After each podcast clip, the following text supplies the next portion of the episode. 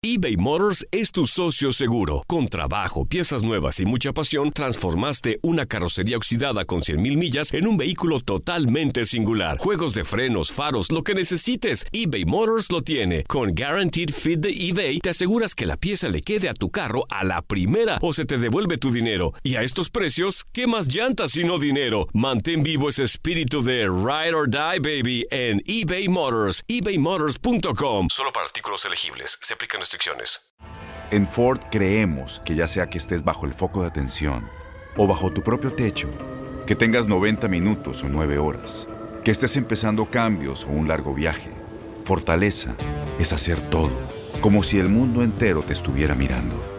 Presentamos la nueva Ford F150 2024. Fuerza así de inteligente solo puede ser F150. Construida con orgullo Ford. Fuerza Ford. When you buy a new house, you might say, Shut the front door! Winning! No, seriously, shut the front door. We own this house now. but you actually need to say, Like a good neighbor, State Farm is there. That's right. The local State Farm agent is there to help you choose the coverage you need. Welcome to my crib. no one says that anymore, but I don't care. So just remember, like a good neighbor, State Farm is there. State Farm, Bloomington, Illinois. Boost Mobile tiene una gran oferta para que aproveches tu reembolso de impuestos al máximo y te mantengas conectado. Al cambiarte a Boost, recibe un 50% de descuento en tu primer mes de datos ilimitados. O, con un plan ilimitado de 40 dólares, llévate un Samsung Galaxy A15 5G por $39.99. Obtén los mejores teléfonos en las redes 5G más grandes del país. Con Boost Mobile, cambiarse es fácil. Solo visita boostmobile.com. Boost Mobile, sin miedo al éxito. Para clientes nuevos y solamente en línea, requiere AroPay. 50% de descuento en el primer mes requiere un plan de 25 dólares al mes. Aplican otras restricciones. Visita boostmobile.com para detalles. El siguiente podcast es una presentación exclusiva de Euforia On Demand. Bueno, vamos a arrancar rapidito. Hoy salió la entrega de la encuesta del periódico El Nuevo Día sobre la percepción pública de la Junta de Supervisión Fiscal. El 58% de la población sabe poco del ente federal. Eso no es diferente a la encuesta anterior. El 22% dice que no sabe nada. Y cuando usted va sumando por ahí poquito a poco, que le queda es el 20% que dice que sí sabe. Y usted a ese 20 le tiene que descontar lo que dicen que saben, que lo que hacen es inventando. Pero bueno, eso no se mide, ¿verdad? Eso lo que quiere decir es que 200 de cada mil, porque esta encuesta se hizo con mil, una muestra de mil personas. Y si usted lo quiere más sencillo, dos de cada diez de los entrevistados son los que saben para qué y cómo funciona la Junta de Supervisión Fiscal. Además de eso, hay números sobre que comparan eh, el entendimiento y la aceptación de la labor de la Junta, el nivel de conocimiento eh, sobre la Junta de Control Fiscal en, en diferentes encuestas desde junio de 2016 hasta noviembre de 2018. Y es interesante porque ese último número, ese número de que no sabe eh, ni tiene idea, ese número ha ido variando de- dependiendo de los momentos en que se encuesta desde junio, que fue cuando se estableció el ente. Al principio era básicamente el 42% en junio de 2016, que decía que no sabía nada. En agosto de 2016, el 20%, lo cual es la mitad prácticamente. Luego en octubre de 2016, un poquito antes de las elecciones, era el 15%. Empezó el nuevo cuatrienio en junio de 2017, ese número bajó al 11% y ahora va subiendo otra vez y ya va por el 22%, que son números iguales a los de hace dos años atrás, a los de agosto de 2016. Hay una serie aquí de análisis en cuanto a por qué esa es la realidad, por qué es la percepción de la gente. Y además hay un rompimiento de por partidos políticos de los encuestados según afiliación a partidos políticos. Y esto yo lo quiero compartir con usted. De los que se afilian al Partido Nuevo Progresista, el 23% apoya la Junta de Supervisión Fiscal, el 54% dice que está en contra. Así que ni en el PNP la cosa está buena para la Junta de Supervisión Fiscal. En el Partido Popular Democrático, que es el partido de la oposición, el 15% está de acuerdo con la Junta y el 61% dice que no está de acuerdo con la Junta. Esos son de los que se identifican como miembros militantes de uno de los dos partidos políticos que existen en Puerto Rico. Y entonces, entre los no afiliados, los que no tienen partido o por lo menos no lo, no lo revelan cuando le preguntan, porque decía el difunto Juan Manuel García Pasalacua que aquí no había no afiliados, que lo que había era tapadito, que no querían decir, ¿se acuerdan? Pues el 23% de los no afiliados se muestra a favor de la Junta, el 41% se muestra en contra. Y hay una, una, conclusión que hace editorialmente el periódico. Una cosa es lo que dicen los números y otra cosa es lo que dice el artículo en la que ellos le resumen, porque ahí el periódico está editorializando los números de su propia encuesta, ¿no?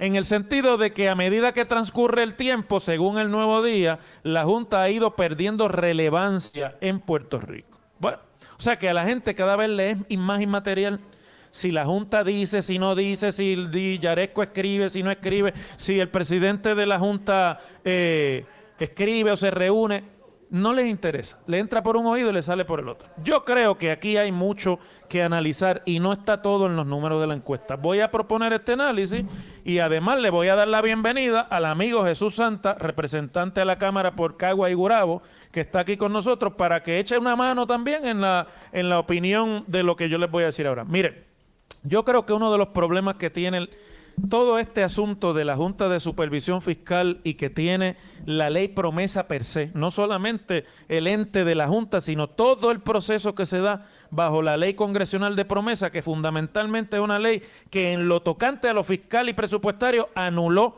el gobierno de Puerto Rico. Es decir, el Congreso bajo una teoría de poderes plenarios que está expresada así en la exposición de motivos de la ley, dijo, de ahora en adelante, el gobierno de Puerto Rico para asuntos plenipotenciarios, digo, presupuestarios y fiscales no existe. Termina en esta junta que nosotros vamos a nombrar. Pero ¿qué pasa? Durante el proceso de legislación de la ley promesa, intervino todo el mundo en aquella discusión y fueron para el Congreso y entonces hubo que poner de acuerdo al comisionado residente que era Pierluisi, que estaba de acuerdo porque era un tutazo para el Estado Libre Asociado y fue y la favoreció. Y entonces estaba el gobernador García Padilla que también estuvo de acuerdo y se unieron Pierluisi y García Padilla, pero García Padilla decía que era que él estaba a favor porque había en ella un instrumento para negociar, renegociar la deuda y había un stay para poder suspender los pagos en lo que se renegociaba. Y por razones distintas ambos partidos, o por lo menos los líderes, porque Pierluisi en ese momento era el presidente del Partido Nuevo Progresista, además de comisionado residente, y Alejandro era el gobernador y era presidente del Partido Popular. Estuvieron de acuerdo los dos partidos y por lo tanto eso facilitó, por así decirlo, que el Congreso aprobara la ley, porque estaba todo el mundo en las de aprobar. Pero en el proceso que ni usted ni yo podíamos seguir de día a día, empezaron los cambios. Por un lado llegaban los bonistas, por otro lado llegaba el gobierno de Puerto Rico, por otro lado Pierluisi usaba su gancho allí en el Congreso, que tenía buenas relaciones con los dos bandos, republicanos y demócratas, hay que reconocerlo mientras fue comisionado.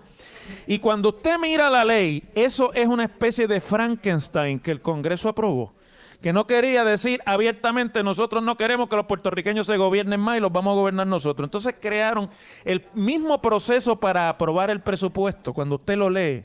El gobernador tiene que hacer un presupuesto, se lo tiene que someter a la Junta, la Junta le dice si cumple, si no cumple se lo tiene que notificar, luego el gobierno tiene que hacerle ajustes según dice la Junta. Después que pasa ese proceso tiene que mandarlo a la legislatura, la legislatura hace lo mismo, entonces la Junta lo ve, la Junta le dice a la legislatura que está en incumplimiento, se lo devuelve y la, y la legislatura se supone que ajuste. Y entonces, después que todo eso pasa y se ajusta en dos etapas distintas, todo eso en un año, porque estamos hablando de aprobar el presupuesto. Después que todo eso pasa, entonces la Junta puede certificar el presupuesto. Si no se han ajustado los dos borradores del gobierno y de la legislatura, entonces es que la Junta tiene el poder, ella, de certificar el presupuesto. Lo mismo pasa con lo de la negociación de la deuda. La ley dice que es la Junta de Supervisión Fiscal la que representa al gobierno de Puerto Rico y habla a nombre del gobierno ante el tribunal. Pero crea un proceso que no es el del capítulo 9, sino del título 3, que se parece y usa las guías del título 9 y del y de proceso de quiebra eh, privado que ya existe en la federal, pero no es lo mismo. Entonces las guías, aunque se parecen, no son las mismas. Y ahí hay otro nuevo aprieta y afloja porque la Junta, aunque habla a nombre del gobierno, el tribunal le reconoce presencia al gobierno en el litigio. Y entonces terminan peleando Junta y gobierno por todas las decisiones para enfrentarse a los bonistas, igual que terminan Junta y Legislatura, Junta y Gobierno Central peleándose por la certificación del presupuesto y yendo con mociones a los tribunales para que los tribunales aclaren cuál es el poder de la Junta y hasta dónde llega, y entonces es supervisión y no es control. Y cuando usted viene a ver esta ley que se aprobó en julio de 2016, y estamos ya en noviembre de 2018, estamos casi a dos años y medio de que se nombrase la Junta y demás, en realidad es un proceso que lo único que saca a flote es una ingobernabilidad en Puerto Rico. Ha turbado las aguas, las ha enturbiado y ahora usted tenía un gobernador que elegía, que era el que decidía junto con una legislatura que elegía, ahora hay una junta por el medio, pero la junta no tiene tantos poderes como cree que tiene, pero hay que aclararlo en los tribunales y cuando usted viene a ver, en realidad han tornado aún más complicado el proceso de gobernar a Puerto Rico con esto. Esa es una ley mala, está mal escrita y el Congreso no quiso hacer lo que era la intención, que era fundamentalmente ponernos un supergobierno en Puerto Rico para no pasar la vergüenza pública de admitir, porque no les gusta admitir, que Estados Unidos en el pleno siglo XXI tiene, o por lo menos el Congreso piensa que tiene, una colonia en el Caribe, eh, en el mismo medio del Mar Caribe. Y como no se atrevieron a hablar de frente y decir las cosas como las digo yo aquí, como son, pues han creado este entuerto que dos años después la gente lo percibe así porque es que no hay otra manera de percibirlo. Bueno, me callo un ratito para escuchar a Jesús Santa.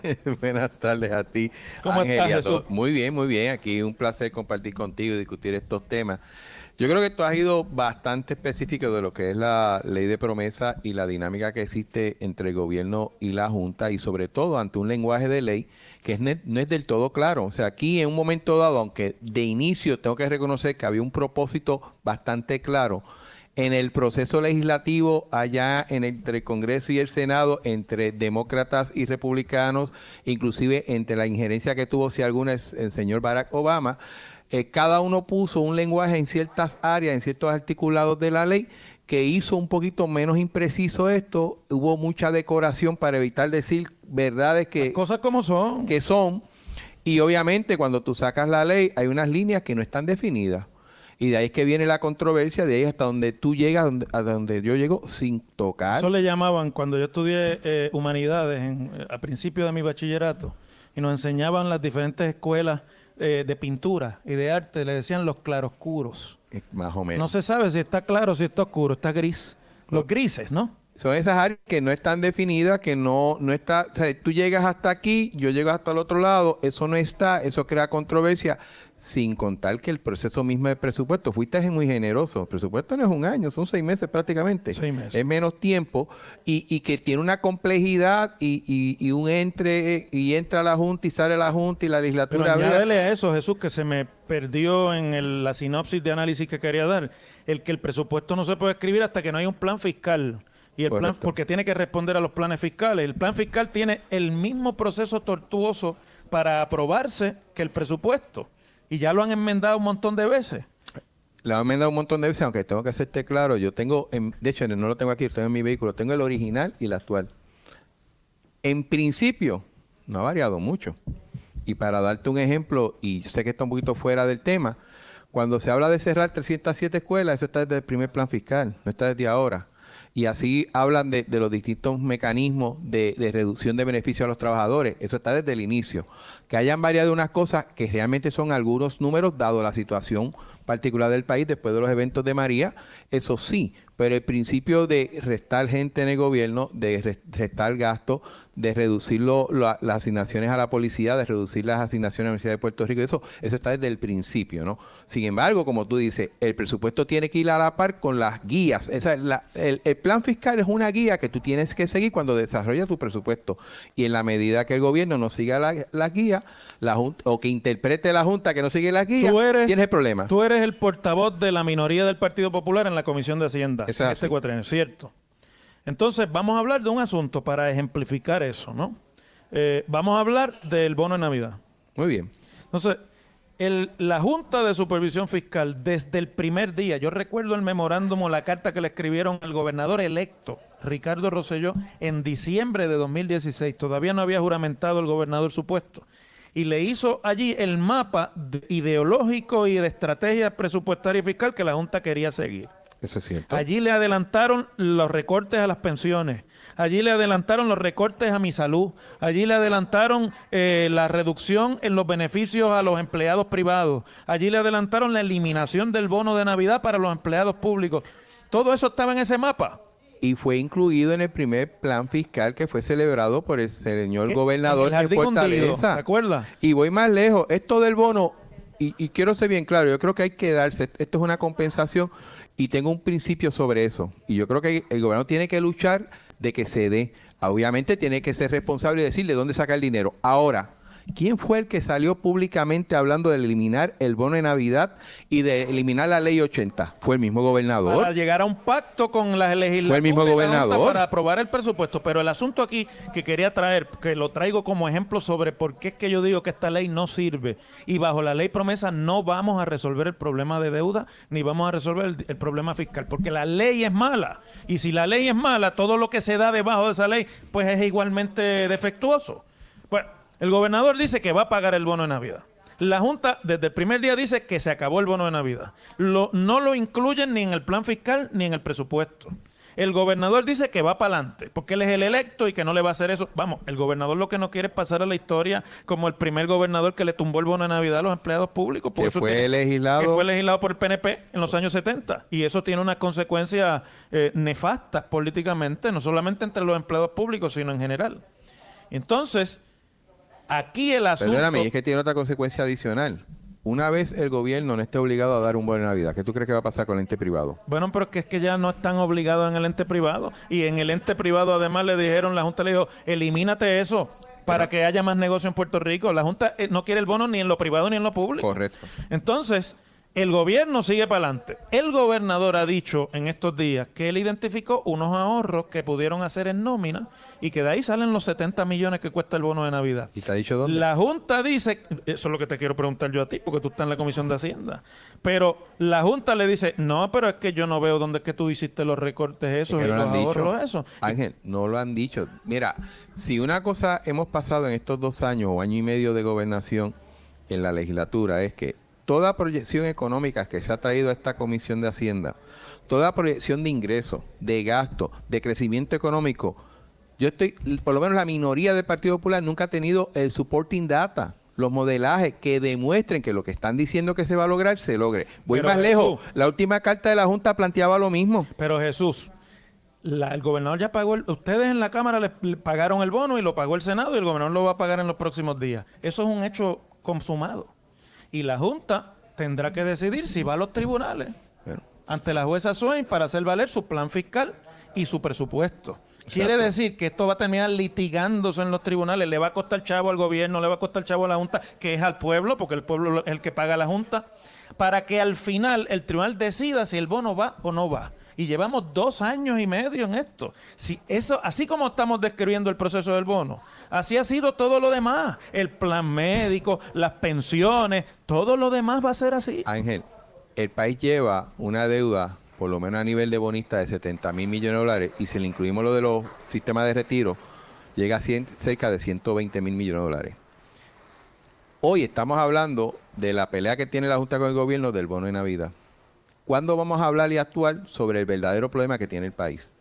O sea, realmente el país tiene, digo, y es parte de lo que hay que hacer dentro del ajuste, pero el país queremos salir del proceso de la Junta y estoy consciente que la ley es mala, pero ¿cómo es posible que el gobierno se centre en esta peleita cuando el problema principal no se está tocando? De hecho, en la pasada sesión, el último día, pasaron un supuesto acuerdo con los bonistas de Cofina. ¿Sabe cuánto tiempo tomó en la Cámara de Representantes ver ese proyecto? Dos minutos.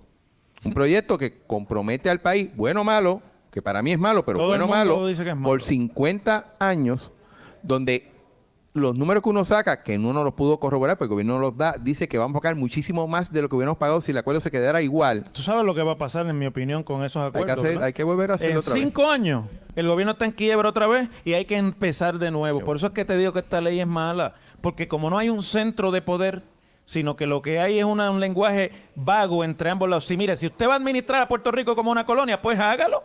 Y si va a respetar el gobierno propio, respételo. Pero es peor esta circunstancia que nos tienen de claroscuro. No, quiero decir, yo no estoy diciendo que administren a Puerto Rico como una colonia. No vayan ahora a decir por ahí que yo que dije que la colonia es buena, porque bueno. Pero tú sabes que aquí hay de todo, escuchando. Pero lo que te quiero decir es que es aún peor esta eh, incertidumbre en la Claro. que esta ley tiene sumido al país. El pasado podcast fue una presentación exclusiva de Euphoria On Demand. Para escuchar otros episodios de este y otros podcasts, visítanos en euphoriaondemand.com. Aloha mamá, ¿dónde andas? Seguro de compras. Tengo mucho que contarte. Hawái es increíble. He estado de un lado a otro con mi unidad. Todos son súper talentosos. Ya reparamos otro helicóptero Blackhawk y oficialmente formamos nuestro equipo de fútbol.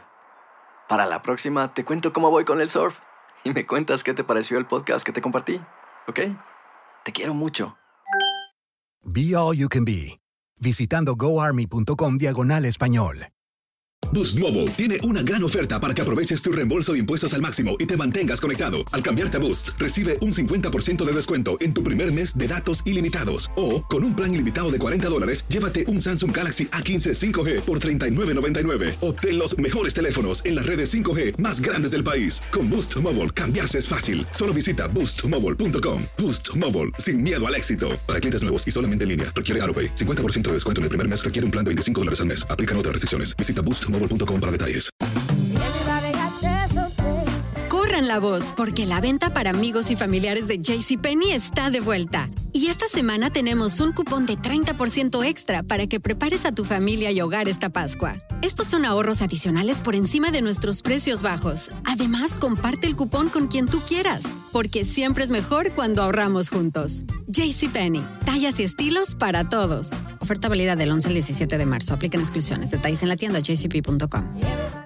Este abril te invitamos a nuestra feria virtual Univisión Contigo rumbo a la universidad. Conéctate virtualmente con representantes de colegios y universidades en la costa este. Desde Nueva York a Florida, aprende sobre ayuda financiera, becas y otros recursos para continuar tu educación. Regístrate para asistir y para la oportunidad de ganar una tableta. Te esperamos en Univisión Contigo rumbo a la universidad del 3 al 9 de abril. Regístrate ya en univision.com diagonal universidad.